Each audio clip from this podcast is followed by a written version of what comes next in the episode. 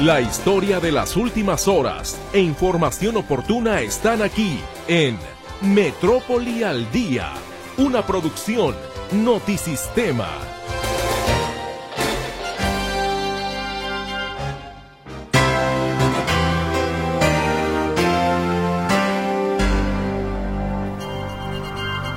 ¿Cómo le va? Muy, pero muy buenas tardes. Qué gusto poderle saludar. Estamos terminando esta corta semana en realidad, ¿no? Por el puente que tuvimos.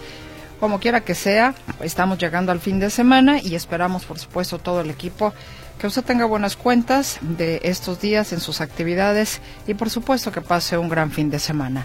Sean bienvenidos a la información que se ha generado este viernes 10 de febrero de 2023. Este es el resumen.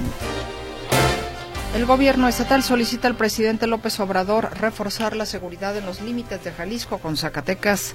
La estrategia se definirá en los próximos días. Reforzar, hablamos sobre la posibilidad de trabajar en la zona de Altos Norte, una ruta que se va a estar eh, definiendo en los próximos días.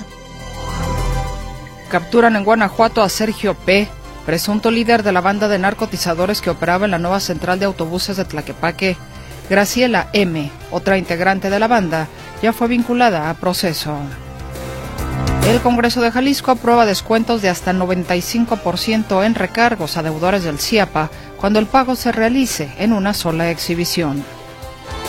Tlajomulco en riesgo de perder inversión millonaria por retrasos de CAPSA para librar el predio de la Cajilota. Eh, nosotros les hicimos un apercibimiento y eh, mejoró en un 25% en las últimas dos semanas, pero no es suficiente. Localizan cadáver en azotea de una vivienda en la colonia El Campesino, en Tlaquepaque. Uno de los informantes vía telefónica nos hace mención que es en la parte superior de un domicilio. Solicitamos el apoyo de protección civil, localizamos a la persona. El cadáver de otro hombre con huellas de violencia fue encontrado la mañana de este viernes en un predio de la colonia El Hawái del municipio de Tonalá. Gracias por acompañarnos. Le saludamos mi compañera Berenice Flores, quien estará atendiendo su comunicación a través de las líneas telefónicas 33 38 13 15 15 y 33 38 13 14 21. El WhatsApp y el Telegram también, ya lo sabe usted, están presentes para poder establecer este puente de comunicación. El número para ambas plataformas es el 33 22 23 27 38. Mi compañero César Preciado le saluda en el control de audio ante este micrófono su servidora, Mercedes Altamirano. Qué bueno que nos acompaña, ojalá que tenga, reitero, mis mejores deseos para usted un gran fin de semana. Y tendremos todos los detalles de la información, por supuesto, de lo que se ha generado el día de hoy, después de la pausa comercial.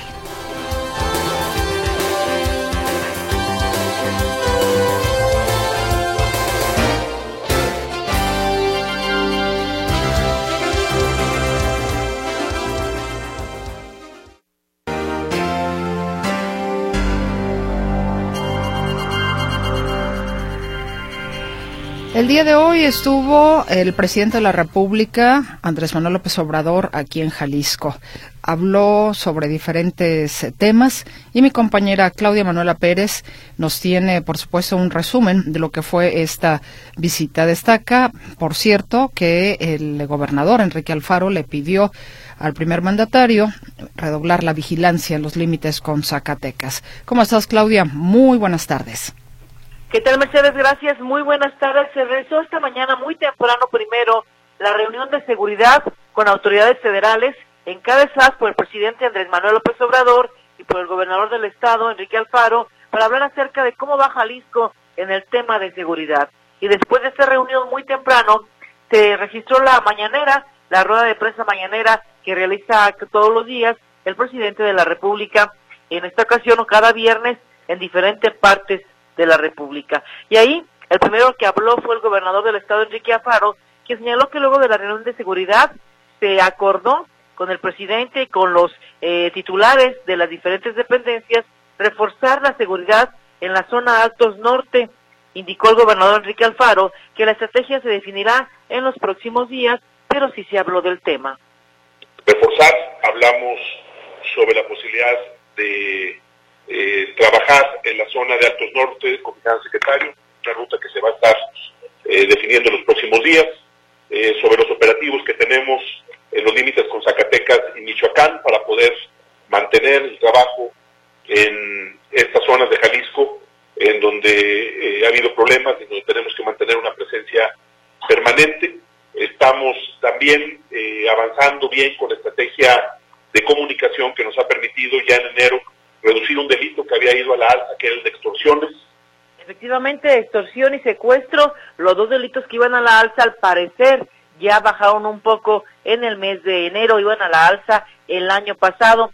se reiteró por parte de las dos eh, autoridades de los dos niveles de gobierno que sí van a la baja algunos delitos patrimoniales en Jalisco, como son el robo de auto, el robo a negocio, el robo a casa habitación. Señalaron que sí hay una tendencia a la baja, pero que esto ocurre también en todo el país. En todo el país se da esa tendencia a la baja de acuerdo a los, a los números que había en el 2018. Y por su parte, el titular de la Secretaría de la Defensa Nacional, Luis Crescencio Sandoval, indica que Jalisco se ubica actualmente en el sexto lugar nacional en materia de homicidios dolosos. Señala que en lo que va de la actual administración, Jalisco se ubica en sexto lugar nacional con más de siete mil eh, homicidios con una media de tres mil, según comentó el titular de la Sedena. considerando los homicidios dolosos por entidad federativa en lo que va de la presente administración y hasta diciembre el Estado ocupa el sexto lugar a nivel nacional. Aquí tenemos la media con 3.604 y el Estado de Jalisco tiene 7.383 homicidios. Los municipios con mayor índice delictivo son Guadalajara, Zapopan, Tlaquepaque y Tonalá. Señala que el robo a transporte y el secuestro registran una tendencia a la alza en el último mes, como ya señaló, principalmente el robo a transporte, que también llama la atención, y reconoce que han disminuido los delitos patrimoniales en Jalisco. Y también el presidente de la República, Andrés Manuel López Obrador, pues habló hoy acerca de lo que pasa en la zona norte. Mercedes eh, señala que pues la Guardia Nacional y el Ejército, o sea, la Sedena, se está haciendo cargo eh, completamente de la seguridad en la zona norte del estado, eh, según comentó el presidente de la República respecto a esta zona que está tan problemática actualmente y fue donde desaparecieron eh, pues de algunas personas hay que recordarlo cuatro jóvenes desaparecieron y aparecieron después sin vida en esta parte de Jalisco, en los límites de Jalisco con Michoacán con Zacatecas, perdón. Entonces dice el presidente de la República que pues eh, hay presencia ahí en esta parte, hay una presencia importante de la Sedena que se hace cargo y asegura que ese avance, dice, y que hay números que dan buenos resultados. Escuchamos. No, no.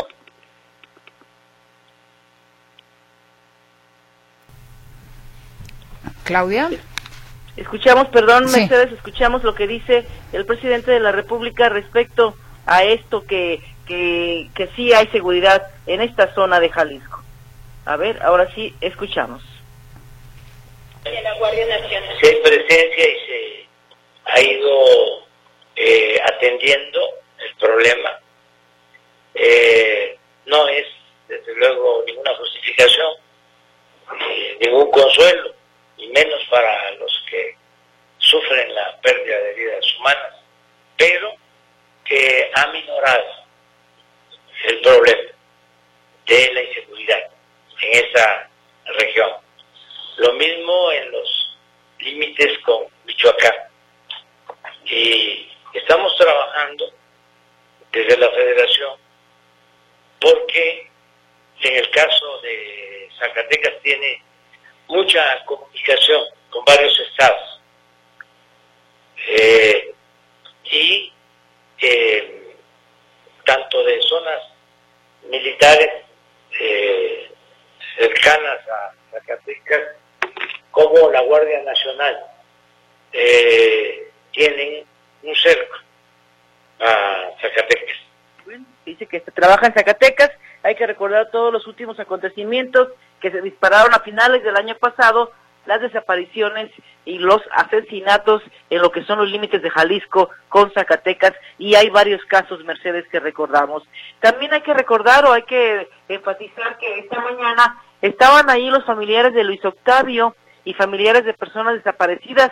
Luis Octavio es un joven que desapareció desde mediados del año pasado cuando fue a la barranca de Huenditán y no se ha vuelto a encontrar. Eh, hay que recordarlo, ahí estuvieron sus familiares, aprovecharon familiares de personas desaparecidas que venía el presidente para tratar de hablar con él y pedirle su ayuda. A las 5 de la mañana ya estaban ahí estos familiares afuera de la quinta región militar, ahí por la avenida Aviación en Zapopan, para hablar con el presidente. La familia de Luis Octavio sí logró hablar y recibió la promesa de que va a tener la ayuda de la Secretaría Federal de Seguridad Federal. Ahí el presidente señaló, también se le preguntó acerca del tema de desaparecidos y dijo que sí hay avances en la búsqueda de desaparecidos y también comentó que inclusive ya habló con Alejandro Encinas, es el subsecretario para personas desaparecidas, dice para que presente un estudio, un informe de todo lo que ha pasado, de lo que se ha hecho en esa materia.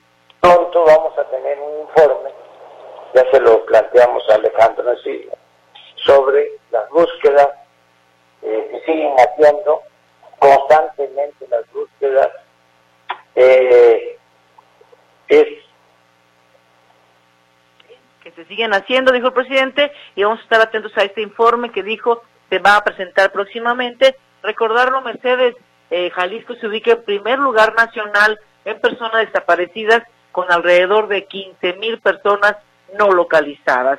Y también finalmente el presidente comentó que pues va a regresar. Primero dijo que en dos semanas, después dijo que en tres semanas, dijo va a regresar para, eh, para verificar las obras, los avances en las obras de la presa del Zapotillo y también los avances en lo que son las obras de la línea 4 del tren ligero. Entonces prometió regresar en dos o tres semanas el mandatario federal. Mi reporte, muy buenas tardes. Pues muchísimas gracias, Claudia Manuela Pérez. Varios los temas entonces ahí tratados el día, el día de hoy en la mañanera aquí en Jalisco. Efectivamente, muy temprano comienza eh, y pues termina como alrededor de las 10 de la mañana y después ya fue el evento, Mercedes y destacarlo, el 108 aniversario de la Fuerza Aérea Mexicana. También encabezó este evento ahí, ahí en la quinta región militar, el presidente de la República 108 aniversario de la Fuerza Aérea Mexicana. Ahí hubo un desayuno para todos los miembros del Colegio del Aire. Ahí estaban ahí, yo creo que eran como 800 personas más o menos las que estaban ahí, estudiantes, muchos pilotos eh, militares ahí del Colegio del Aire festejando estos ciento, este 108 aniversario que fue el día de hoy.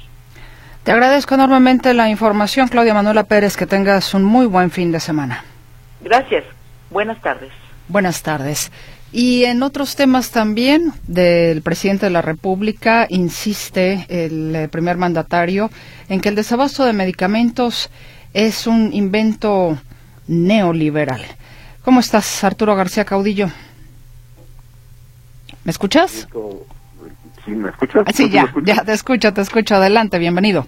Gracias, pues justamente decía que me da gusto saludarles y con este tema que pues a más de cuatro años de iniciado el sexenio sigue siendo el mismo tema que maneja el presidente López Obrador que el desabasto de medicamentos es culpa del bloque neoliberal que los reclamos por parte de los padres de niños con cáncer pues es un tema impulsado precisamente por sus adversarios y que eh, por tanto eh, pues él puede garantizar en este momento que ya hay abasto de medicamentos para 23 y 24, ya está, ya lo había mencionado hace algunas semanas eh, y ha insistiendo en ello, en que ya hay abasto suficiente de medicamentos en todo el país. Durante mucho tiempo enfrentamos una campaña de que no había medicamentos, del desabasto, de que los niños con cáncer no estaban siendo atendidos, muy armado todo para que se diéramos y se les siguieran entregando estos jugosos contratos. Tres empresas distribuidoras le vendían al gobierno 60 mil millones de pesos al año. Ya tenemos ahora ya el abasto de todos los medicamentos para este año y hasta el 24. Hemos resuelto este problema y así lo de los médicos. Lo de los médicos, que a lo que se iba a referir el presidente López Obrador, también va ligado, también va de la mano con este asunto, porque él ha asegurado durante todo lo que va de su sexenio que no hay médicos suficientes en el país porque se le cerraron las puertas a quienes querían estudiar eh, con el pretexto de que no habían pasado el, examen de ingreso. y pues no tanto que no pasaran el examen de ingreso, sino que no había, no hay cupo en las universidades públicas del país.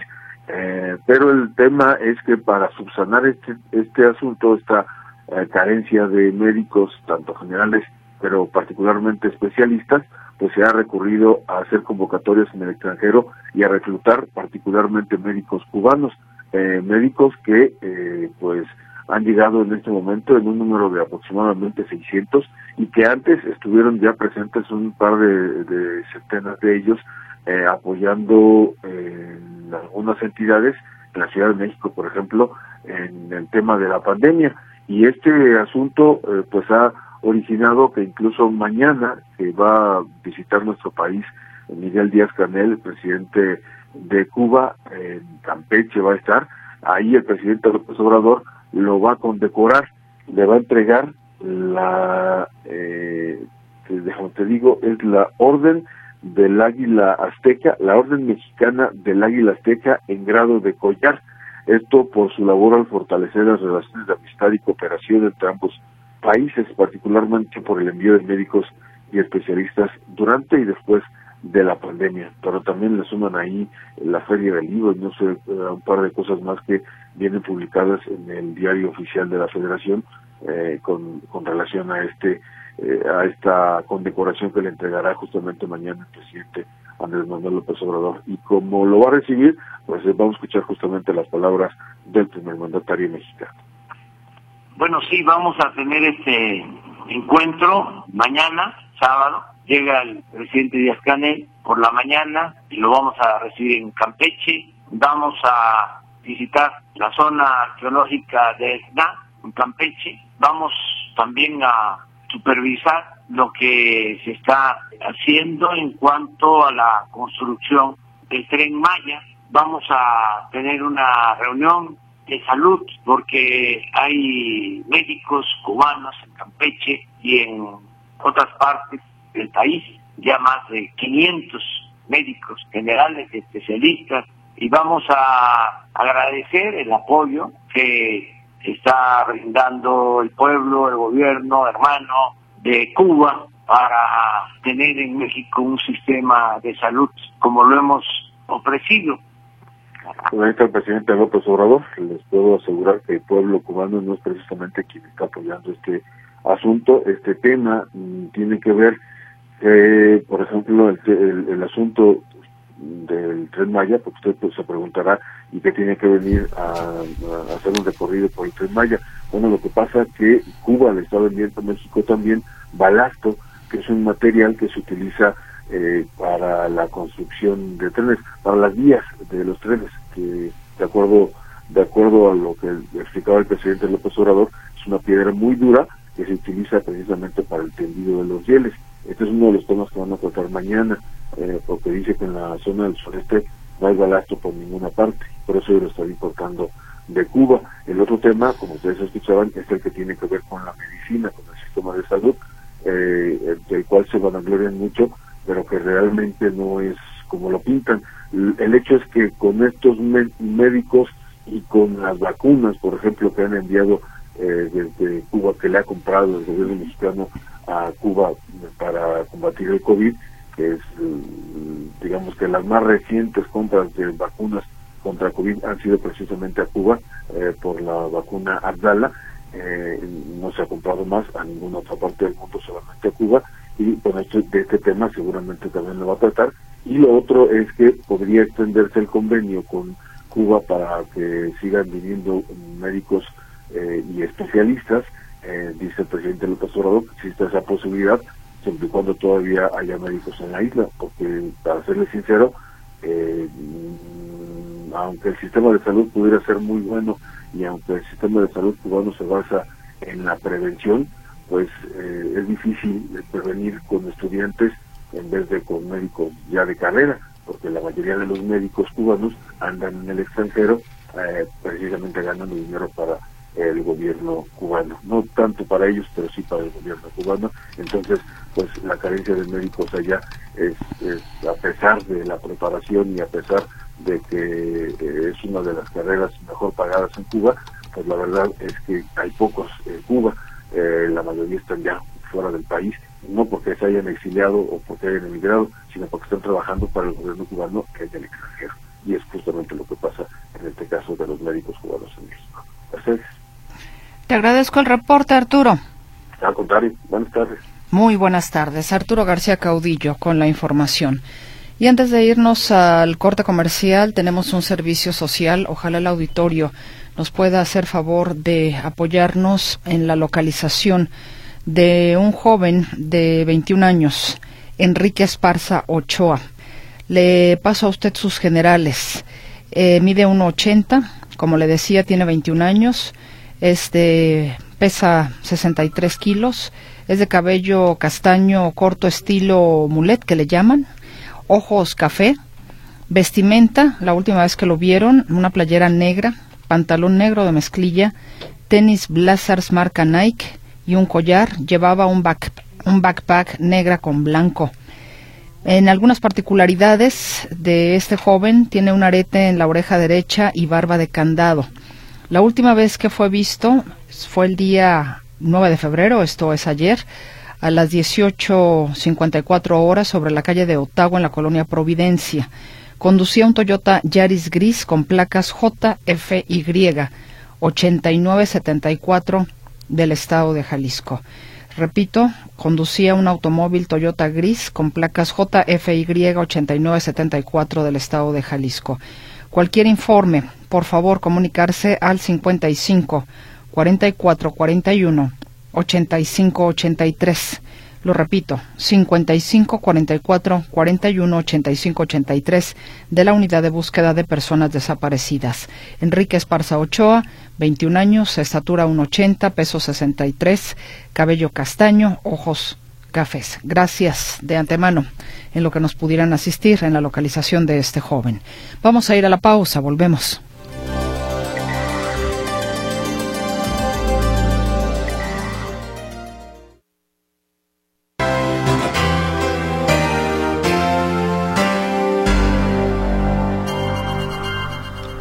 Y en más información para usted esta tarde, el Pleno del Congreso de Jalisco aprobó descuentos a los usuarios que presenten adeudos con el CIAPA. Se considera aplicar una reducción de hasta 95% en recargos, intereses moratorios y gastos, de y gastos de ejecución cuando el pago se realice en una sola exhibición. Esa es la condicionante. En los casos en los que el pago se haga vía convenio, el descuento sería de 80% y no aplicará para contribuyentes que tengan antecedentes de incumplimiento en otros convenios de pago que se hubieran realizado previamente. Pues ahí entonces el Pleno del Congreso de Jalisco aprobando estos descuentos a los usuarios que tienen adeudos con el CIAPA. Y si hablamos ahora, pero de la Cámara de Diputados a nivel nacional, el Pleno de esta Cámara aprobó modificaciones a la Ley General de Salud para establecer que los aceites y grasas, comestibles, así como los alimentos y bebidas no alcohólicas, no podrán contener para venta al público aceites parcialmente hidrogenados, conocidos como grasas trans, que hayan sido añadidas durante su proceso de elaboración industrial. Asimismo, la Secretaría de Salud establecerá las bases de regulación para los ácidos grasos en la producción industrial. El documento señala que el alto consumo de grasas trans aumenta considerablemente el riesgo de muerte por cualquier causa en 34% y por cardiopatías coronarias en 28%. Este es un tema de salud, sin duda alguna, importante. Muchos de los eh, alimentos industrializados pues tienen un montón de cosas que le estamos echando a nuestro cuerpo y luego pues no vaya a ser que nos cobren la factura. Y nos vamos con otro tipo de informaciones. Tlajomulco está por perder una inversión millonaria gracias a CAPSA. Válgame Dios. Ahora, ¿qué hizo CAPSA? Héctor Escamilla Ramírez, ¿cómo estás, compañero? Muy buenas tardes.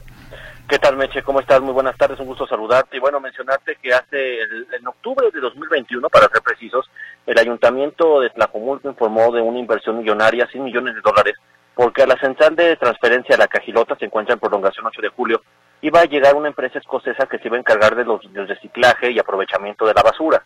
Esta empresa básicamente estaría eh, recibiendo la basura de CAPSA y la estaría procesando para tratar de pues regularizar o, de, o mejorar la, el uso de, los residuos sólidos en este tema que se le conoce como economía circular. Bueno, estamos hablando que eran cerca de 500 toneladas las que iban a estar recibiendo diariamente. A CAPSA se le dio un plazo hasta abril del año pasado eh, para que liberara el predio de la Cajilote y se pudiera construir esta planta de transferencia, pero no sucedió. Ya va a transcurrir un año, de hecho, y es hora que CAPSA no ha entregado esta instalación al grado que esta empresa escocesa está a punto de perder eh, o de quitar o retirar esta inversión que pretendía hacer en Tlajomulco porque pues el municipio no ha podido dar cumplimiento en esta materia. Comentarte que eh, le llamaron la atención a CAPSA para caracterizar este proceso de, recolección de residuos, pero pues al parecer van, si van lento, siguen yendo, siguen yendo lento. Escuchemos lo que dice el alcalde Salvador Zamora Zamora. Según la volumetría que estamos midiendo nosotros todos los días, eh, con estos indicadores, pues les hubiera llevado cuatro años más a la concesionaria retirar la basura al ritmo que tenían. Eh, nosotros les hicimos un apercibimiento y eh, mejoró en un 25% en las últimas dos semanas, pero no es suficiente. Es decir, para pensar en que en dos años se va a retirar la basura de la cachilota, estamos en un cálculo aproximado de un año y medio al ritmo que llevamos en este momento. Así es que seguiremos insistiendo nosotros con la concesionaria para eh, que apriete eh, el ritmo en el retiro de la, de la basura. Cuatro años iban a aventar sacando la basura todavía estos de CAPSA y bueno, aquí la situación es, el ayuntamiento dice, debe perder esta inversión de 100 millones de dólares y va a generar cerca de 90 empleos directos, pero cerca de mil indirectos. Entonces, pues quieren que CAPSA acelere este proceso de retiro, porque si bien es una central de transferencia, CAPSA, como pasa en otras centrales de transferencia, lo estuvo usando como sitio de disposición final.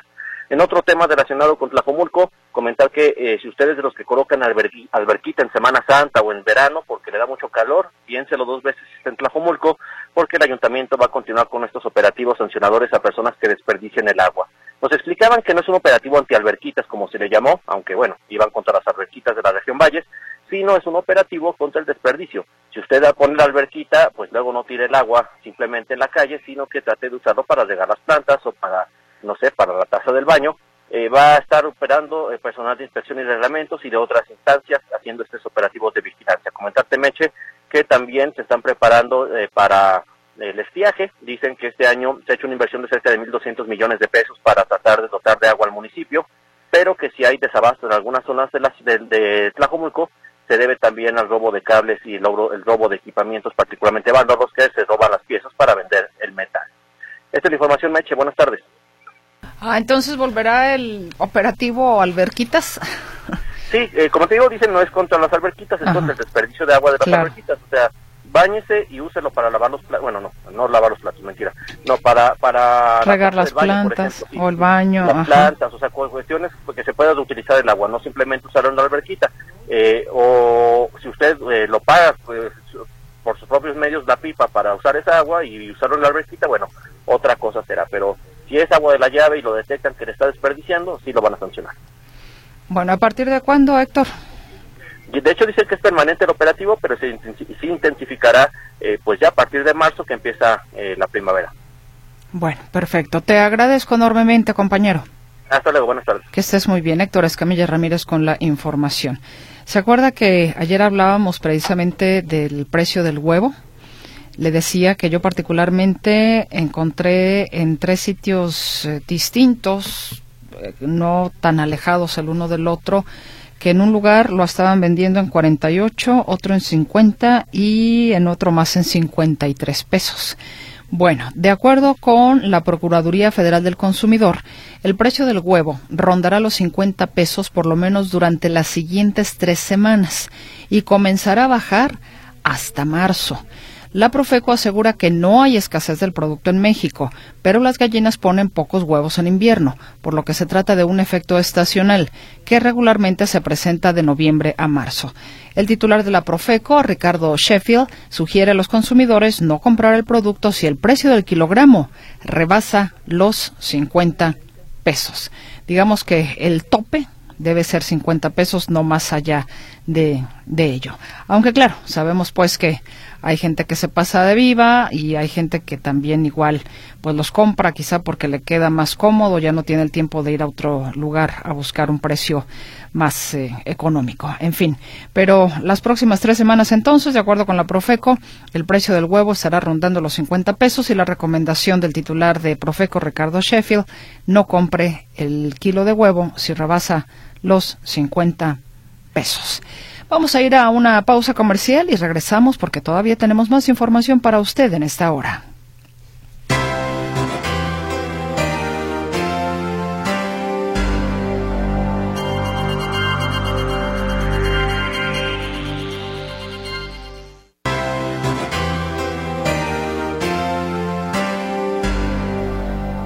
Le recuerdo nuestros teléfonos en cabina 33 38 13 15 15, 33 38 13 14 21.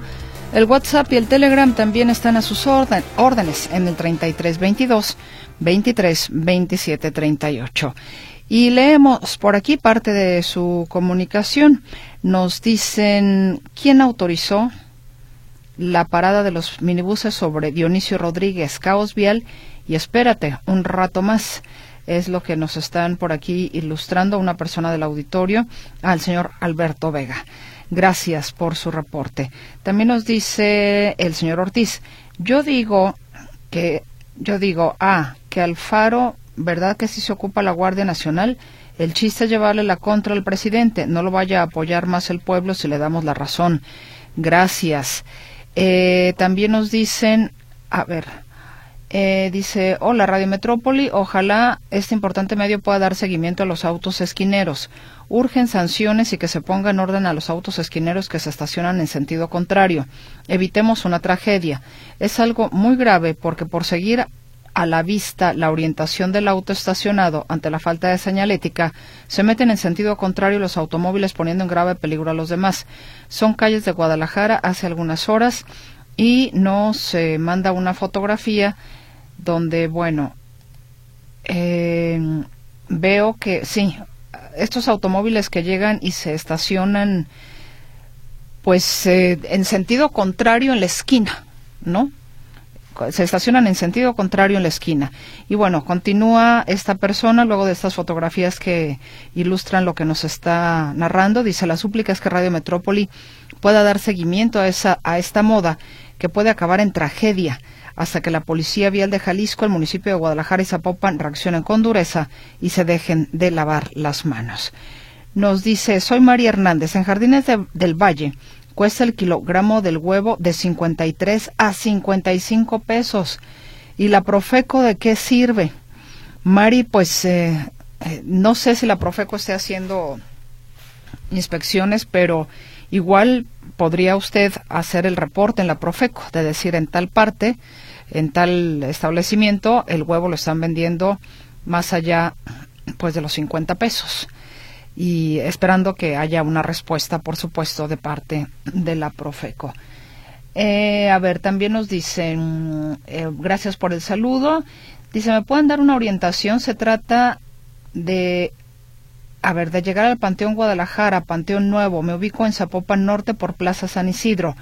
No sé cómo llegar, por eso pido orientación. Soy Beatriz Morales García. Ok, entonces, Betty quiere llegar al Panteón Nuevo de Guadalajara. Dice, me ubico en Zapopan Norte por Plaza San Isidro. Si el gentil auditorio nos puede ayudar, por favor, a recomendarle a Beatriz qué ruta tomar para que pueda entonces llegar al Panteón Guadalajara, al Panteón Nuevo. Ella está en Plaza San Isidro por Zapopan Norte. Esperamos pues a ver si alguien del auditorio gentilmente nos echa una manita con eso. Y nos vamos ahora con otras cosas. La toxoplasmosis es una enfermedad provocada por parásitos, pero generalmente está asociada a la convivencia con gatos, provocando riesgos a la mujer embarazada y a su bebé. Así lo explica el médico Miguel Ángel Blanco, adscrito al Hospital Civil de Guadalajara. Fíjate que la toxoplasmosis es una enfermedad no propia, exclusiva del embarazo, sino que cualquier persona nos podremos infectar de ella. Es una enfermedad provocada por un parásito. Este se llama Toxoplasma gondii, de ahí es de donde viene el nombre de la enfermedad, de toxoplasmosis. Y todos la podemos adquirir de, distintas formas. El problema es que este parásito eh, termina de desarrollarse en el intestino de los gatos. Esa es la relación que hay con los gatos. Entonces puede también desarrollar algunas como granitos donde crecen los, los parásitos en la carne de algunas otras especies, por lo general roedores o algo por el estilo. Entonces el contacto entre roedores y gatos hace que los gatos se infecten a través de estos roedores y pues el, parásito pueda crecer dentro del intestino de ellos. Entonces cuando nosotros tenemos contacto con los gatos, la manera en la que nos podemos infectar es teniendo contacto ya sea directo o indirecto con la popó del gato. Entonces, eh, pues personas que convivimos con los gatos, pues, pues, tenemos de cierta manera el riesgo de poder adquirir la enfermedad. Eh, en sí, la, la situación eh, del embarazo, eh, pues propiamente es que pues las personas que se encuentran en situación de estar embarazadas, pues bueno, se encuentran de forma un poco más susceptibles a presentar una enfermedad de forma distinta, como la podremos presentar cualquier otra persona que no estemos embarazados. Quiere decir, incluso la enfermedad la podemos presentar sin síntomas, o sea, podríamos no darnos cuenta, o, síntomas muy leves, puede ser una enfermedad algo así como parecida a una gripa, parecida como a la, famosa influenza, y durar dos o tres días y pues a lo mejor para todos pasa desapercibido.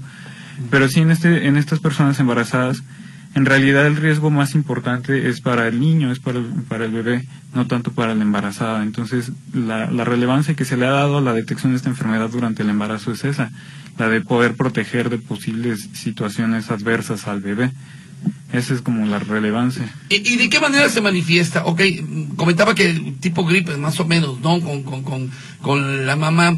Pero ¿de qué manera se manifiesta tanto para la mamá como para el bebé y ambos? ¿Qué pasa? ¿Qué ocurre?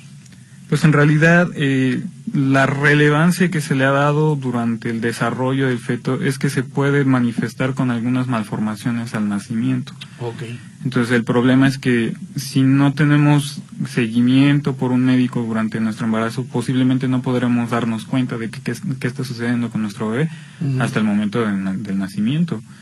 Entonces es muy importante que tengamos seguimientos por, por un médico ginecobstetra que nos permita la, la, identificación de estas alteraciones desde el momento del embarazo. Eh, la situación para que sepamos estas cosas, eh, pues la persona que está más susceptible a poder pasar como por este proceso son las personas que nunca han estado en contacto con el parásito. Entonces no podemos saberlo. La, lo ideal es que podemos, existen pruebas que nos permiten conocer ese estado, si hemos estado en contacto o no con el, con el parásito, mm. que posiblemente si hemos estado en contacto con gatos antes del embarazo, pues posiblemente ya, ya lo estuvimos. Sí.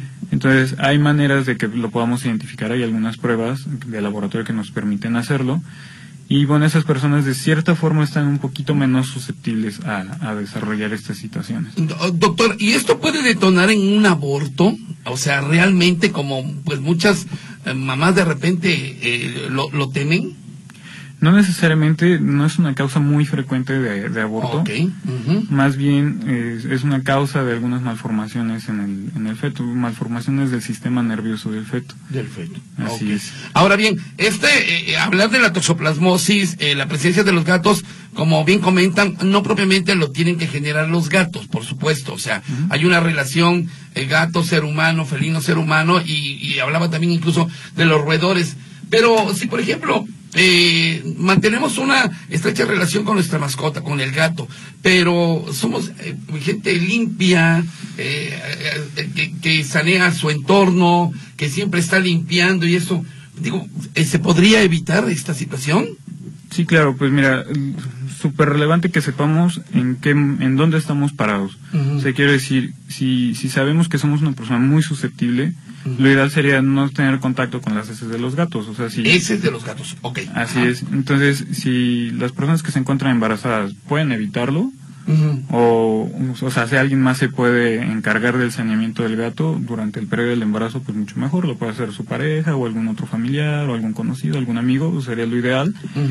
Si, si esta persona embarazada pues no tiene esa posibilidad, sí puede estar en contacto con las heces con algunas otras precauciones. Lo ideal es que tengamos, que podamos realizar el saneamiento de nuestros gatos, pues protegidos con guantes, protegidos con cubrebocas, poder sanear, eh, pues ponemos las deposiciones en una bolsita de plástico y después al término de, de asear el área de nuestro gatito, lavarnos las manos con agua y con jabón y sin ningún problema. Ahora bien, una mujer eh, que eh, nunca se ha embarazado, eh, una jovencita que a lo mejor pasarán cuatro, cinco, seis, siete años para embarazarse, pero ha tenido una relación estrecha con los gatos, ¿puede sufrir alguna afección? Fíjate que eso es lo que te mencionaba de si la relevancia de saber si hemos estado en contacto o no previamente. En realidad, cuando tenemos el mayor riesgo es cuando nunca lo hemos estado. Nunca, Ah, nunca hemos tenido contacto con el parásito y lo tenemos justo en el embarazo. Bueno, pues la toxoplasmosis no es una enfermedad, como ya escuchó usted, que provoque un aborto, pero sí alguna malformación en el bebé. Se recomienda que por lo general una mujer embarazada no se encargue de la limpieza del gato ni tenga contacto con sus heces.